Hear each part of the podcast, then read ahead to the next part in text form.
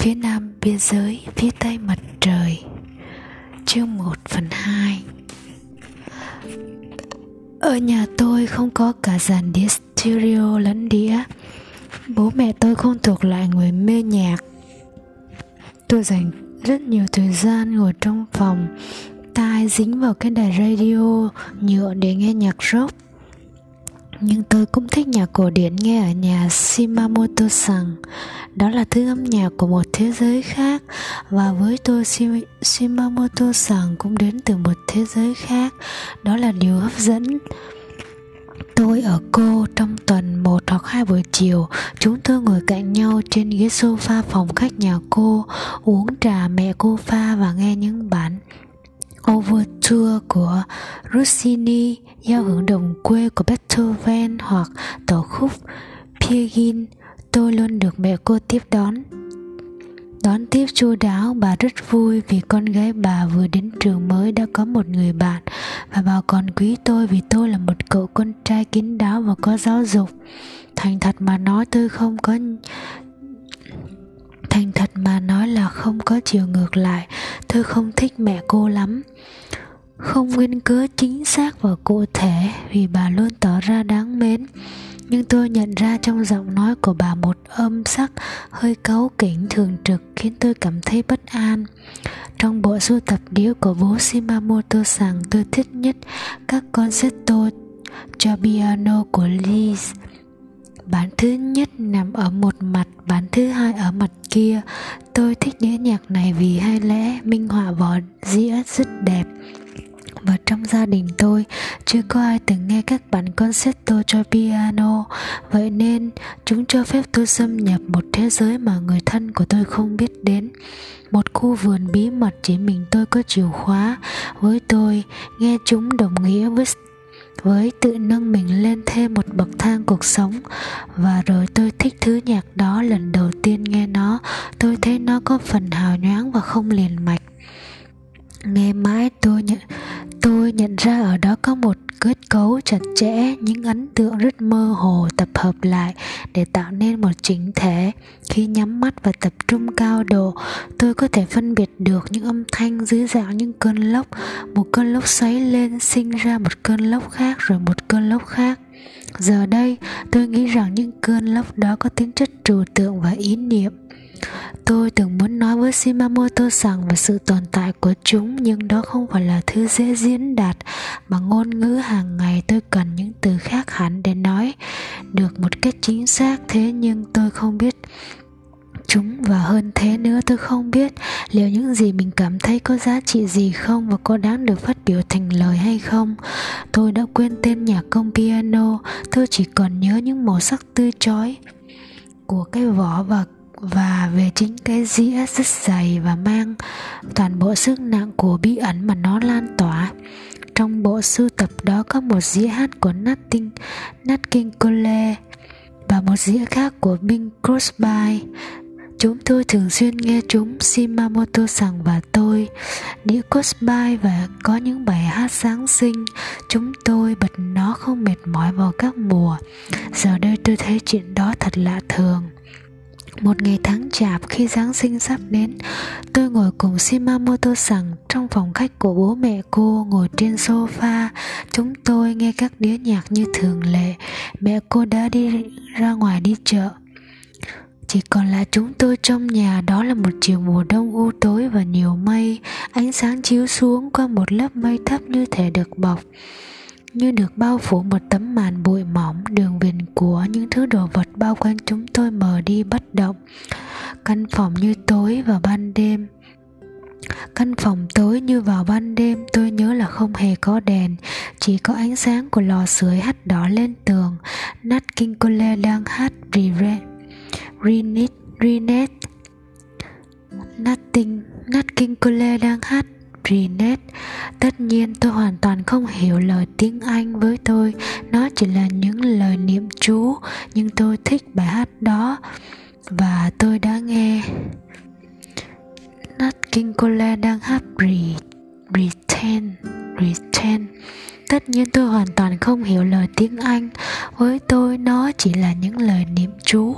Nhưng tôi thích bài hát đó và tôi đã nghe nó rất nhiều lần đến mức có thể nhớ được lời từ đầu đến cuối. Pretend you're happy when you breathe,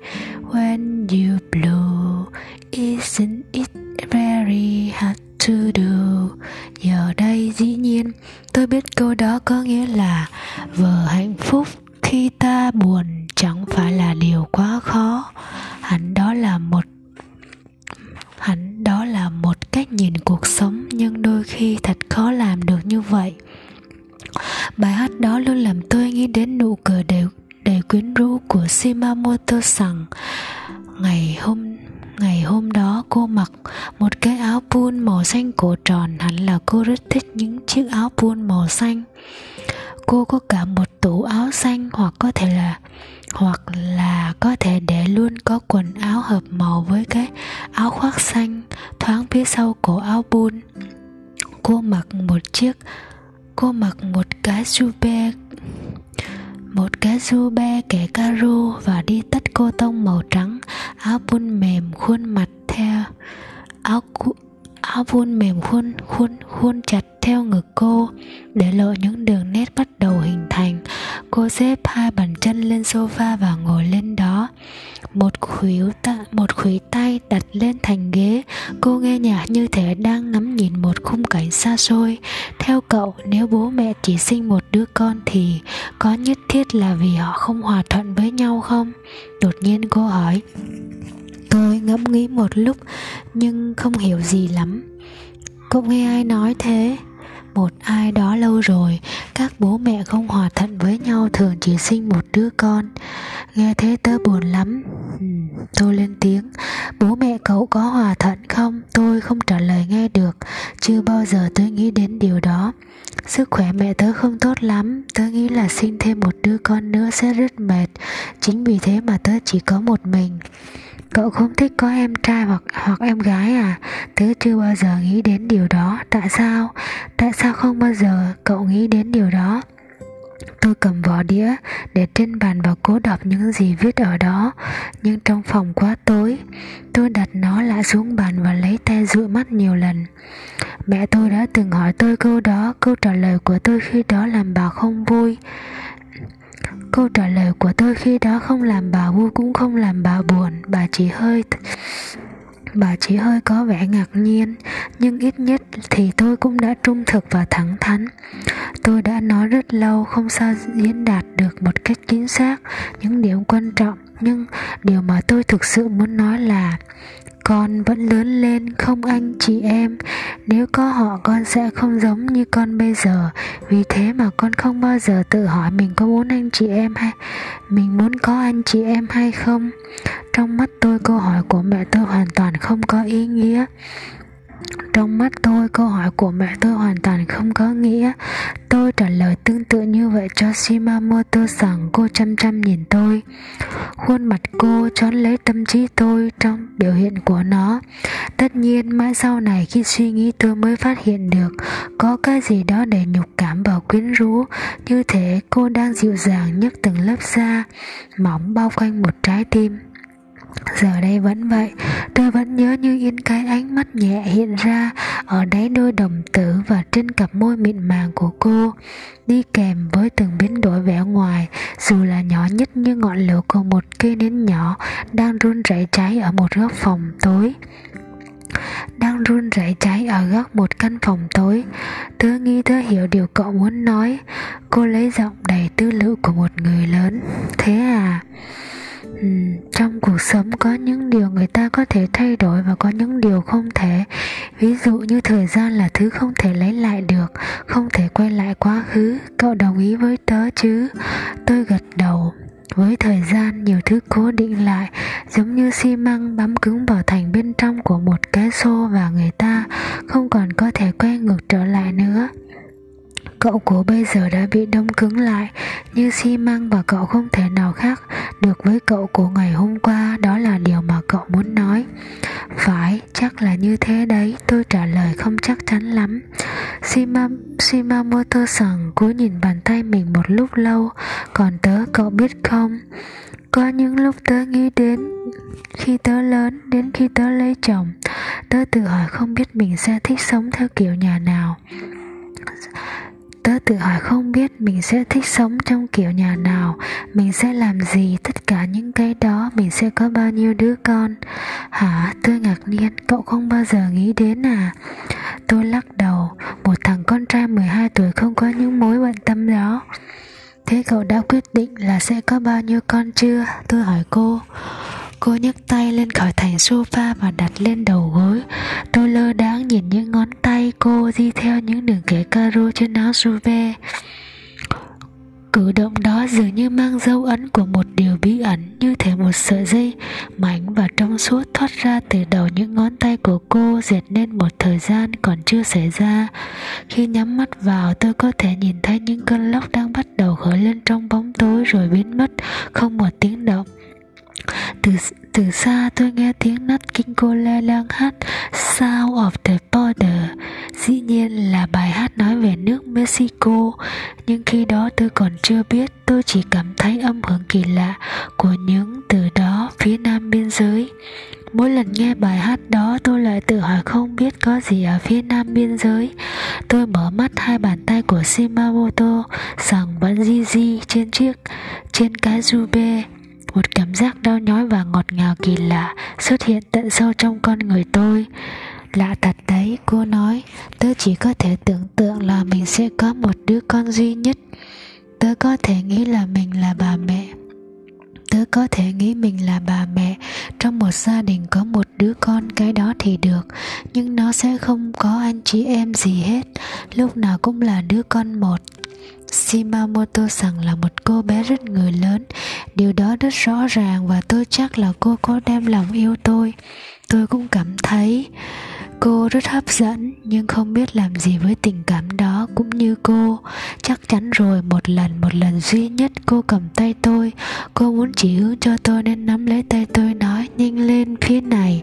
Những ngón tay của chúng tôi quấn vào nhau chỉ chừng 10 giây, nhưng tôi ngỡ như phải kéo dài đến nửa giờ và khi cô buông tay tôi ra, tôi thấy tiếc là cô đã không cầm nó lâu hơn. Và rồi tôi hoàn toàn hiểu cử chỉ của cô là bột phát, nhưng tôi cũng hiểu cô muốn biết sẽ cảm thấy gì khi cầm tay tôi giờ đây vẫn vậy, tôi còn nhớ thật rành mạch cái cảm giác vô cùng khác biệt với tất cả những gì tôi từng biết đến cho đến khi đó.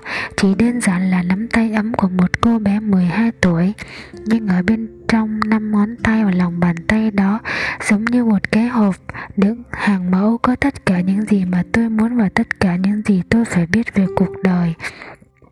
Chính cô đã dạy tôi bằng cách nắm tay tôi rằng có tồn tại ở một nơi toàn vẹn rằng có tồn tại một nơi toàn vẹn ở ngay chính giữa của hiện thực. Trong 10 giây đó tôi cảm thấy mình trở thành một con chim nhỏ hoàn hảo. Tôi bay trên trời đón gió lẫn vào từng sợi lông. Từ trên trời tôi ngắm nhìn những cảnh tượng xa xôi, ngay cả khi chúng quá xa để có thể nhìn chính xác.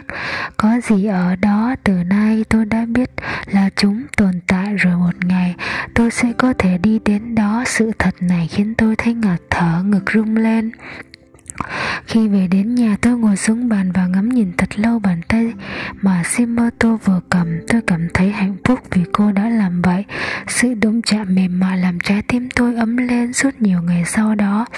Nhưng cùng lúc tôi thấy xáo trộn bối rối nhớ nhung thậm chí còn buồn bã. Tôi không biết phải làm gì với cảm giác đó đối xử với nó như thế nào. Khi học xong cấp 1 Shima, Shimamoto rằng bà tôi vào hai trường cấp 2 khác nhau bố mẹ tôi phải rời khỏi ngôi nhà nơi tôi, Bố mẹ tôi phải rời khỏi ngôi nhà nơi chúng tôi ở cho đến lúc đó và chuyển đến một thành phố khác. Nơi ở mới của chúng tôi chỉ cách chỗ cũ hai bến tàu nên tôi có thể về thăm Shimamoto Sằng nhiều lần. Tôi đến gặp cô ba hay bốn lần trong Ba tháng sau khi chuyển nhà rồi những chuyến viếng thăm của tôi ngừng lại. Chúng tôi đang trải qua một giai đoạn tế nhị. Tôi thấy thế giới của chúng tôi giờ đây khác nhau hoàn toàn. Chỉ đơn giản vì chúng tôi không còn học cùng trường và có hai ga tàu chia cách chúng tôi Kể từ nay chúng tôi không có bạn bè chung, đồng phục chung, sách học chung. Cơ thể tôi giọng nói của tôi sự nhạy cảm của tôi toàn bộ con người tôi đang biến đổi một cách đột ngột. Và khoảng không gian thân mật ngày xưa từng có giữa cô và tôi đã đột nhiên trở nên bất tiện. Có thể cũng vì Shimamoto sẵn lớn nhanh hơn tôi và cả về cơ thể lẫn tinh thần mặt mặt khác, tôi nhận ra là mẹ cô nhìn tôi theo một cách, theo một cách rất lạ như thể bà đang tự nhủ tại sao thằng bé này vẫn tiếp tục đến thăm con gái mình một cách thường xuyên đến thế mà nó có còn sống ở khu này nữa đâu và đã đi học ở một trường khác rồi. Có thể là tôi đã quá nhạy cảm, dù thế nào đi nữa vào thời đó, cái nhìn của mẹ cô làm tôi không thoải mái những cuộc viếng thăm của tôi trở nên hiếm hoi rồi dừng lại. Hẳn đó là một sai lầm. Tôi buộc phải thêm từ hẳn vào vì tôi không định nhất quyết điều điều gì là đúng hay không. Vì tôi không định nhất quyết điều gì là đúng hay không trong khi nhìn lại cái khoảnh khắc ký ức mà tôi gọi là quá khứ đó. Lẽ ra tôi phải cố giữ. Lẽ Lẽ ra tôi phải cố giữ quan hệ gần gũi với Shimamoto rằng Tôi cần cô và cô cũng vậy, tôi tin thế. Cô cũng cần tôi nhưng tôi có quá nhiều ý thức về mình. Tôi quá sợ bị tổn thương. Rất lâu rất lâu sau này tôi mới gặp lại cô. Tuy nhiên, ngay cả sau khi đã thôi không còn đến thăm cô nữa, tôi vẫn tiếp tục tiếc nuối nghĩ đến cô. Trong cái giai đoạn buồn bã và rối bời có tên tuổi niên thiếu đó. Ký ức nóng bỏng về Shimamoto rằng đã thường xuyên khích lệ tôi. Đôi khi cả an ủi tôi nữa. Trong một thời gian dài, cô giữ một vị trí đặc biệt trong trái tim tôi. Một vị trí chỉ để dành cho cô, như một cái bàn khuất trong một quán ăn có biển đặt trước ở trên. Thế nhưng thế nhưng khi đó tôi đã nghĩ sẽ không bao giờ còn gặp lại cô. Thời gian khi chúng tôi còn hay gặp nhau. Thời gian khi chúng tôi còn hay gặp nhau, Tôi mới 12 tuổi và còn chưa biết đến ham muốn tình dục. Dĩ nhiên là tôi cảm thấy một mối quan tâm mơ hồ đối với chỗ phồng lên ở ngực cô Và đối với, và đối với cái ẩn giấu bên dưới bên dưới cái du be của của cô, nhưng tôi không biết điều đó thật sự có ý nghĩa gì và càng không biết những xung động đó có thể dẫn đến điều cụ thể nào. Chỉ đơn giản là tôi gióng tai lên, tôi nhắm mắt lại và bất động. Tôi tìm cách đoán định điều đó. Đó là một cảnh tượng được vẽ phát đường nét mơ hồ như thể bị lẫn vào trong màn xương ở nơi đó ẩn giấu một điều gì đó vô cùng quan trọng với tôi. Tôi cảm thấy được nó và shimamoto rằng cùng quan sát cảnh tượng đó với tôi tôi biết. Có thể là cả hai chúng tôi khi đó vẫn còn là những sinh vật đang trong quá trình ghép thành hình. Mới bắt đầu cảm thấy những tiền đề của một thực tế mới mẻ sẽ làm tràn đầy con người chúng tôi và biến chúng tôi trở thành những con người toàn vẹn. Chúng tôi đang đứng trước một cánh cửa dẫn đến một cuộc, dẫn đến cuộc phiêu lưu mới mẻ đó.